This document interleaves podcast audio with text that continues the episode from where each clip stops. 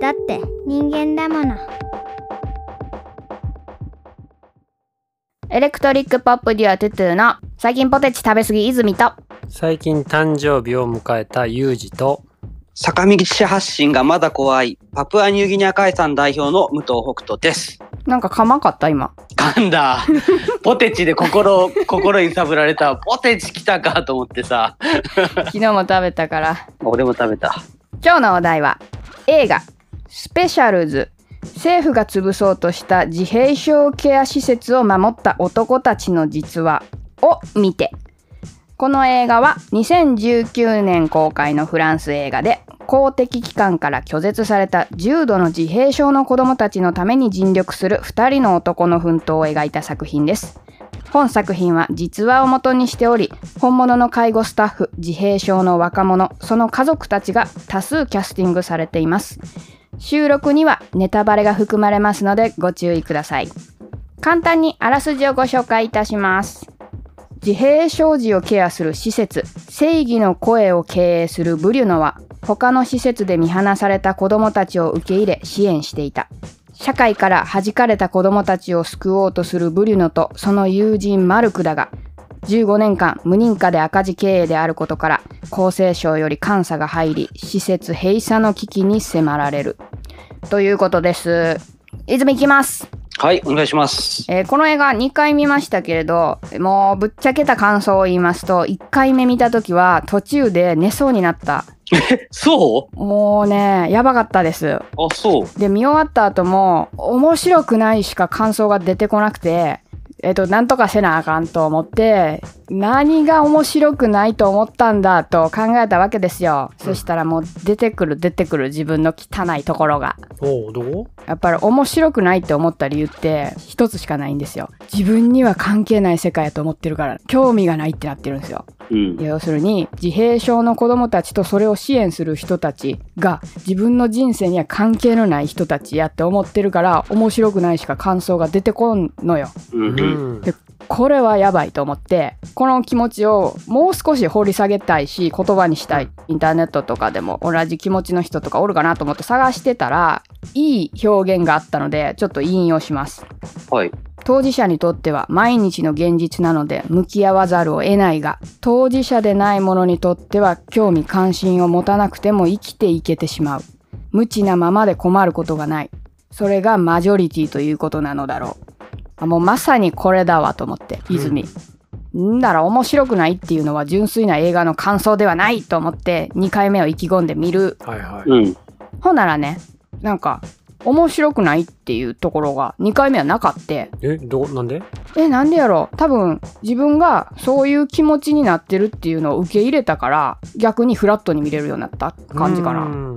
で2回目見た時はものすごく面白かった。ちょっとね映画として難しい部分もあるんですよ。施設の名前だったりとか登場人物の名前もね分かりにくいからこの映画はぜひ2回以上見ることをおすすめしたいんですけれどもでもねやっぱりかといって自分の根底の面白くなかったなって思った時の気持ちがひっくり返るわけではなくてやっぱりまだうん。自分には関係ない世界やなって思ってるところがあるんですよどこかに。まあでもそれはそれとしてしょうがないから、えっ、とね気になったところをちょっとピックアップしていきたいなと思うんですけどなんで自分がそんな風になってるのかっていうところで引っかかったところあの、ジョゼフっていう登場人物がおったやんか、うんえーブリュノが就労支援をしていた男性の人ねうん。ボタン押しちゃう。そう電車でね地。下鉄で非常ベルをしちゃう人うんあの人がね1週間お試しで就労をするってなった時にジョゼフがブルノに「笑ってる顔大好き」って言うんよ。うんで私それめっちゃな嬉しくなるわけよ。ううんん。だけどそれで就労に行ってジョゼフが今度「ブリジット大好き」って言い出すんよ。うんそれは気持ち悪いと思ってしまう自分がおるんよ。もうああの従業員の女性の方ね従業員の女性。うんでもジョゼフにとってはさ多分、うん。何の差もないねんな、うん。ブリュノの笑ってる顔が大好きっていうのとブリジット大好きっていうのと。おそらく差はないと思うね。んでも私はそれを片方はいいなって思って片方は気持ち悪いって思う。もうこれがすごいなんか自分が。でもなんでそうなってるかっつったらジョゼフが他人との距離感を一切測らないからやと思うね。うん。でそこに対して私はセンシティブになってんね。自分の懐に来られるっていうことに対してねでもこれも、えっと映画の中でブリュノが言っていたセリフがあって想像してみろ。ってあの子たちは長い間閉じ込められてきた。孤立してたから礼儀作法も知らない。そして欲求不満が溜まって爆発する。言葉で伝えられないから暴力を振るう。で次気になったのはあくまでも僕の想像だがあの子たちが実際知ってることはわずかだ。少しでも外出させてあげないとって言うんですよ。だから自閉症の子たちは知らないことが多すぎるわけようん。ジョセフにしても人との距離感っていうのは何も知らないわけようん。それを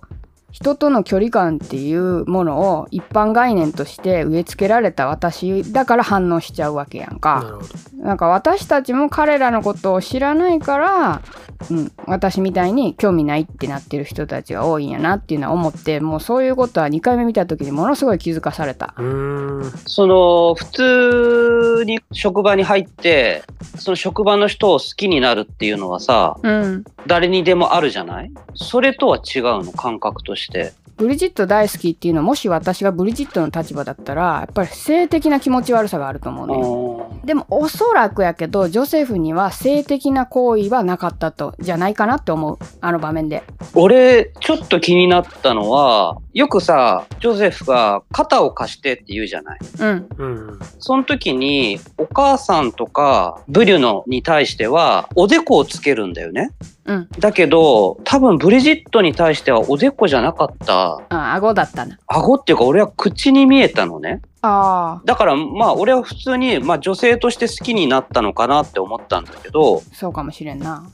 うん。うん、だから、異性として好きなんだろうなと思って、なんか経営者目線で見てたの、その時俺。もし自分が、の働いてる工場で、こういう現場になったらどうしようかなと思った時に、うん。最終的にはまあ答えはないんだけど、みんなと話したいなと思ったの、俺は。うん。従業員も含めて、どういう風にしたら、それをそのままにしとくっていうのはやっぱブリジット的にはそうだちょっと問ね題だと思うんだよね。もうブリジットが会社を辞めるっていう方になっちゃうよねそう。だから、どうにかして、そういう行為にならないような方法を考えるのか、あそこの二人で決めちゃったじゃない。経営者とブリュノの二人で。うんだから、そこがなんか悔しいな。え北斗は従業員で話すときにその場にジョセフは入れるの？えーっと、ジョゼフの場合は入れないと思うんなるほどねう。うん。前に知的障害を持ってる学生さんを体験で受け入れるっていうのがあって、うんそれを会社でちょっと受け入れをしたことがあるんだけど、やっぱりできないことが多かったり、俺らには想像のつかないこう動きをしたりっていうことは実際にあるんだけど、うんその場合はやっぱり彼の前で話をする必要はないかなとは思ったのね。うんかつ、そのみんなで本当に彼に対して思いやりを持った会話をするっていうことが前提なんだけど、その上であえて彼が入ってない状態っていうのはいいかなとは思った。お父さん僕ライブしたいおー、そうか。ライブすんねやったらな、宣伝せなあかんで。お父さんもな、今度ライブするから、ポッドキャスト始めて宣伝することにしたんや。バンドマンは工夫が大事やからな。僕もポッドキャスト聞きたい。たけし、ポッドキャストなんか知らんやろ。ほな今度な、お父さんの好きなポッドキャスト番組がイベントする言うてるから、一緒に行ってみるか。お父さん大好き。2022年11月5日土曜日京都河原町市場ライブハウストガトガでポッドキャストと音楽のイベントが開催されます。お問い合わせはクマジャックインレーベルまで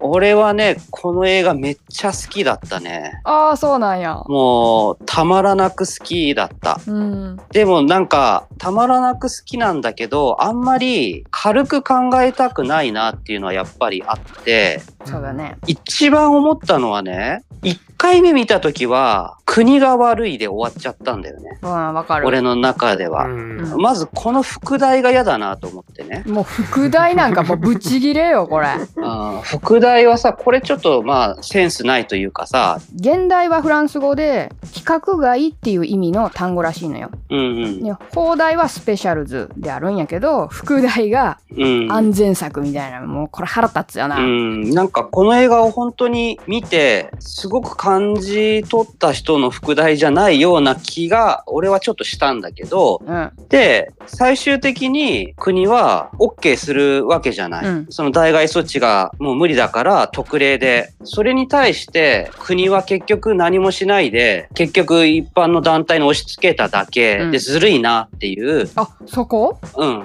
っていうふうに1回目でうん思ったのね。だから全然ハッピーエンドじゃないし、なんだかな、みたいな。結局まあこれで問題意識を持って生きていくっていうことを僕は学んだのかなっていうのが第1回目の終わったところだったんだけど、で、2回目見ると本当見えなかったことがいっぱい分かってきて、主人公のブルノが結局彼が見てるのは自閉症の子供だけじゃなくて、もうその先の家族も見てるし、うんその人のどうやって生きていくかとか社会全部を見てんだよね。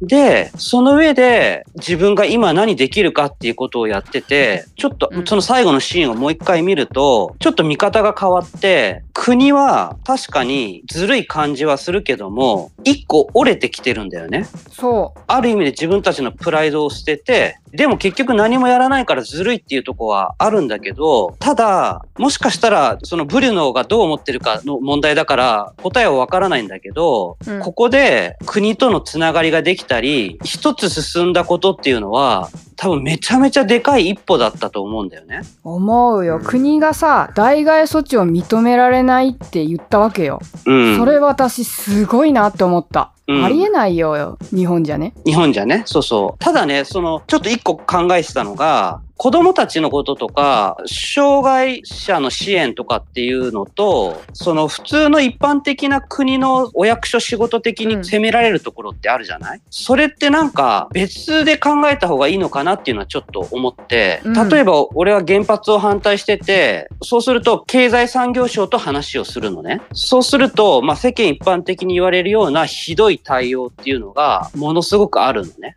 もうお役所仕事の頭カチカチで全然ダメだなっていうイメージがあるんだけど、ただ、今回のこの映画で出てくる厚労省とか、うん人の生活に向き合ってるようなところの役所の人たちは、あんまり俺たちは気軽にお役所仕事でダメだなって言っちゃいけないなって思ったのね。そうだね。それは私も感想として思った。なんか、下手するとそう言っちゃいそうな気がしたんだよね。この映画を見た後に。うん。みんなが、やっぱ国ダメだな、役所ダメだな、厚労省全然何もやんねえな、みたいな。じゃなくて、それ言っちゃうと、一緒だよね、こっちも結局。そうそう、それこそさ、ブルーノたちが頑張ってきたことをさ、台無しにしちゃってる気がするなと思って。だから、こっから一歩進むんだったら、俺たちは否定していくんじゃなくて、やっぱ自分たちが何をやるかとかね、そういったところを、まあ見ていくのがいいなって思った。そうだね。まあ、あと内容ちょっといろいろ細かいとこあるけど、とりあえず一回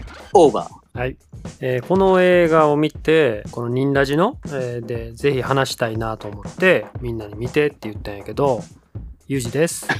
かわいい。正義の声の団体のあの家というかあれは普通のマンションになるのかな？そうだね。うん。そこに上の住人が苦情を言いに来たのねうん。ブリュノが対応すんねんけど忙しいからすぐ他のとこ行くのねうん。じゃあその住人はずっと立たされて次から次へスタッフが「どうしました?」ってみんな言っていくわけ、うん。うん。そこのやりとりがなんともこうほっこりしたのよ俺は多分もう15年ぐらいずっと言われ続けてんねやろね。毎回同じこと言われててもう何て言うかな諦めてじゃないけどでもその諦めてって言わずに分かったちゃんと言うからって言ってって言うねんけどそんなん言うこと聞かんのも知ってるわけやねんけどなんか誠実に答えてる姿というかうん。あれ？伝わった？伝わらんかっ私たはあそこのシーンイラッとした。から。やっぱり。え、イラッとしたの？どこら辺が？え、それは上の人にしたらたまらんだろうなっていうのを、うん。いや、なんか誠実に答えてる感じに思えんかった。ああ茶化してるっていうか？いや、わかりるました、わかりました、みたいな感じ？うん。ああなるほどね。そう言うときます、言うときます、みたいな。この映画俺ものすごい好きでもう感動したのよ。なんか生きててよかったみたいな気持ちになれるような映画っていうか、生きててよかったってとこ？うん、やっぱ俺はその映画を見た時にそう思える映画がすごく好き。俺、これは1回目見た時に思ったんだけど、バレエのシーンね、踊るシーンで思ったのが、なんで人間は生きてるだけじゃダメなんだろう？ん。う。なんかもうこうじゃなきゃダメとか、ああしなきゃダメとか、こうあるべきとか、そんなことじゃなくて、なんでだろう？うんあの踊りを見て思ったんだけど、そう思うのもも、もしかしてさ、なんかエゴみたいな部分もあるのかなとかもちょっと思ったけど、いや私も思ったよ。あのバレエのシーンで。うん。踊ってる姿見ていや個性だよなって感じたんだけどでもなんでその個性のままに生きられないのかっつったら社会のルールがあるからそのルールの外にいるからその個性が。でそのルールの枠組みの中に入れないと普通の生き方ができない社会だから。って感じたかなうん。うん、ねでもね自閉症の子たちにスポットが当たるけど、えーディランっていう職業訓練校から来ている人に2回目私は割とスポット当てて見ることができたんやけどそうすると彼は最初すごくね遅刻をしてくるうん。のでその遅刻の言い訳を喋ってたんやけどマルクに「もうその嘘は聞き飽きた」って言われてたんやけどあれね実は嘘じゃなかったんじゃないかっていうシーンが出てくるの気づいた？まあ電車のね、そう、急行が止まるわけないだろうって言ってたけど、実はジョセフが非常ベルを押して、急行が止まってて、なんかディランは嘘を言ってたんじゃないっていう可能性が出てきて、それですごく、え、結局、普通のディランも言ってることを認めてもらえなくて、普通に生きていけないっていうところが私は自閉症の子たちとすごくかぶった点があって、うん。なんか自閉症っていう子たちはその特別なあの病名というか一応社会としては分類されちゃってるんだけどその分類っていうのは人間がそもそもしたものでその分類に当てはまってない人たちもすごい共通してみんな根っこの部分では変わらんのじゃないかなっていうのをディランを通して描きたかったんかなって俺は結構うんマリクが、マリクさ、結構ダメダメなんだよね。見てて。うん遅刻してきた時もさ、頭ごなしなんだよね。頭ごなしに適当なことをね、言うなって言って、でも自分は遅れて迎えに行った時に、その親に対して渋滞してたとか平気で嘘言ったりしてるわけ。言ってることとやってることがさ、結構なんかバラバラなんだけど、あの、マリクとブリュノと二人とも気持ちで動いてる人なんだよね。人間的に素晴らしいとか頭がいいとか、そういうことではなく、うん心で感じたままにあの人たちはいいと思ったことをやっていて、そのやり方っていうのが、実は国とかが作ってるものよりも、まあ合ってるというか、それこそが一緒に生きていく方法なんだなっていうところに、映画の中では最終的に気づいてるんじゃないかなと思うんだよね。あの現場に来た人たちっていうのは。うんだけど、そのルールを作ってる人たちっていうのは多分理解してないから、そこが一般社会で起きてるズレみたいなところそうだね。あの、監査員と話してたドクターが言ってたけど、医学っていうのは手順を踏むけれども、正義の声と気候の彼らにはその手順がないんだっていう。うんで、それが正解だったと。うんうん。ヘマしたディランに対してマルクがさ、チャンスは心の中にある。それが生きる術だ。誰も変われないって言うんよ。で、マルクは確かに、いや、それやったらあかんやろっていうシーンが映画の中でちょいちょい出てくんねんけど、でも、あの、この一言に彼の性格は集約されてると思うね。うんうんうん自分が結構マリク派の性格やから、わかそうやねる。お前ら黙ってやれみたいな感じやから。めっちゃいい人なんだよ。うん。根本のところはさ、違うというかさ、優しいんだよね。うんうん。そうだと思うよ。ね人のことを思わなきゃあんな、うんブリュノのことを説明するところでさ、軽率だと思うかって聞かれたんだよね。うん厚労省の来た人たちに。ブリュノが収容人数をもう倍みたいに増やしちゃって、軽率なんじゃないかって言われた時に、軽率だと思う。うん。でもそれはブリュノのことを言ってるんじゃなくて国のことなんだけど、本当は。うん子供たちを閉じ込めておいて薬物を投与したりおかしいっていう。うんで、それは、まあ本来はブリュノが考えてることなんだと思うんだけど、あの、マリクはさ、気候側の人間なんだけど、そこまで見て、一人一人のことを本当に見てるなっていうの。そうやね。だからやっぱあの二人が一緒だったか15ら、年間ずっと一緒にやってきたんやろうなっていうことやな。結構ブリュノはやっぱりさっき言ったみたいに、すごい広ごいところを見てて、で、マリクはどっちかっていうともう本当に人を見てる感じで、うん。それがいいコンビなんだよね、きっと。うんそうだね。あと一個気になったのはさ、ブリュノが最終的にじゃあ何が問題なんだっていうところで、金だって言ったじゃん。うんもうはっきりとじゃん。もうこれさ、これ言いたいんだろっていう感じなんだよね、映画として。うんだから、これって要するに国がどうとか、誰がどうとかっていう話じゃなくて、お金を今持ってる全員の問題っていうかね、誰だって何だってできるのにやらないだけっていう、でも実際問題、やっぱお金だよね。うんそうだようん、お金ってさ、なんかちょっと変な見方をされるっていうか、例えば利益を出すこととかね。でも、本当にこの社会の中で、障害を持ってる人とか、こう生きづらさを抱えてる人とかと一緒に生きていくんであれば、やっぱりお金を有効利用して、で、どういうふうに回していくか、社会を作っていくかっていうところを考えれば、多分ほとんどの問題が解決できるはずなんだよね。うん今よりは良くなりそうだねいや、絶対良くなると思うね。そうだよなんか、うん、悲しいかなお金なんだよね。俺、それすごく思うようになったから、うん最終的に行き当たるのが、資金っていうパターンはすごく多いんだよね。うんうん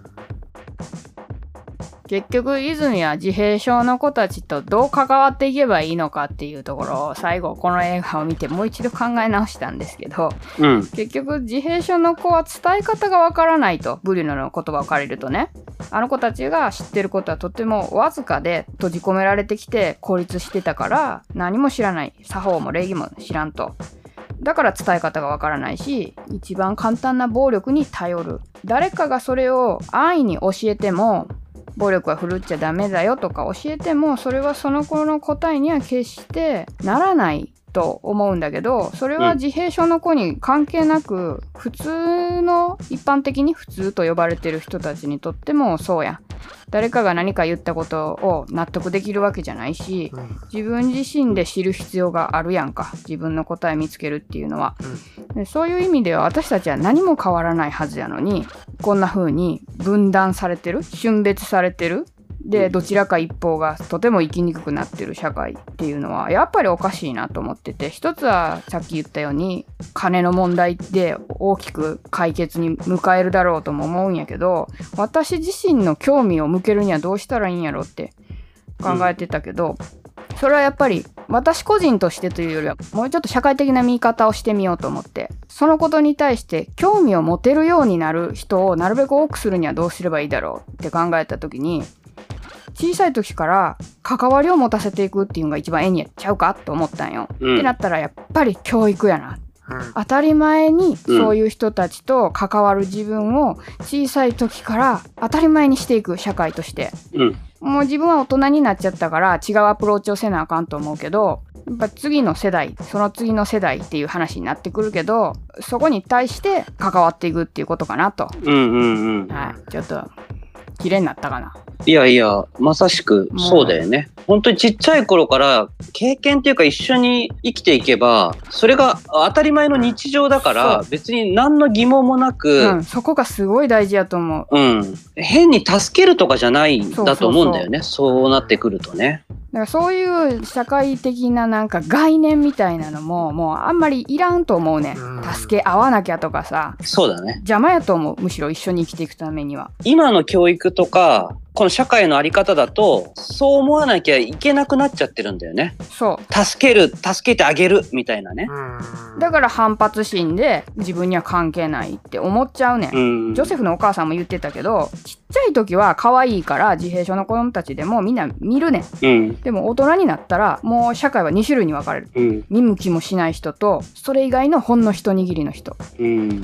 で私は見向きもしない人に入ってんねんそれをどうすればいいだろうって考えたなうんうん。居場所ができたのも全部あの子たちのおかげだっていうセリフがあるのね。これすら思わなくていいそってことだよね、目指すはね。うそう目指すはそうだよ本当になるほどね。教育は本当そうだと思う。うちの働き方のことやってて、障害を持ってる人たちと一緒に働いていくと、結局、心地いいんだよ。あのね、うんみんなね、心配しすぎなの。るそれこそ小さい頃から一緒に接したりしてないから、そうだよねなんか怖いもの、あ、怖いものって言い方良くないね。なんか知んないけど怖さを感じてるんだけど、やっぱ一緒に生活して一緒に働いてってやって、誰もが責められなかったり、まあ、ある意味で思いやりを持って助け合ったりっていう状況って、こんなに安心して生きていけるのが幸せなんだっていうのを実感できるはずだから、うん。それをもうもう本当まさしく目指したいから、泉最高と思った。やっぱ想